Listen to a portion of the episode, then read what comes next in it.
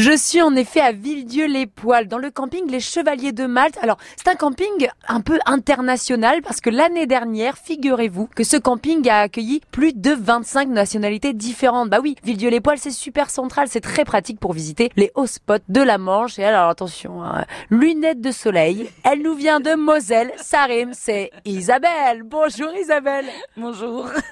Isabelle qui a le sourire et le rire, je pense, le plus communicatif du monde. Alors Isabelle, pourquoi avoir choisi la Manche? Bon, en Moselle, il faisait trop chaud, c'est sûr. On voulait un peu faire euh, découvrir à notre enfant euh, ben, tout ce qui était les plages du débarquement, euh, l'histoire, et puis, euh, puis visiter surtout le, le coin, qui est quand même une région magnifique. Qu'est-ce qui vous a le plus plu? Waouh, énormément. Alors déjà, Villedieu-les-Poils, c'est une très très jolie ville.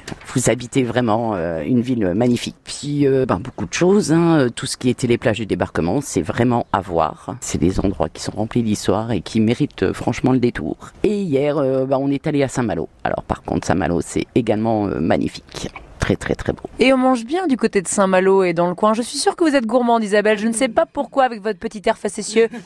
très gourmand. Je parle de nourriture. Très gourmand. on l'entendait bien ainsi.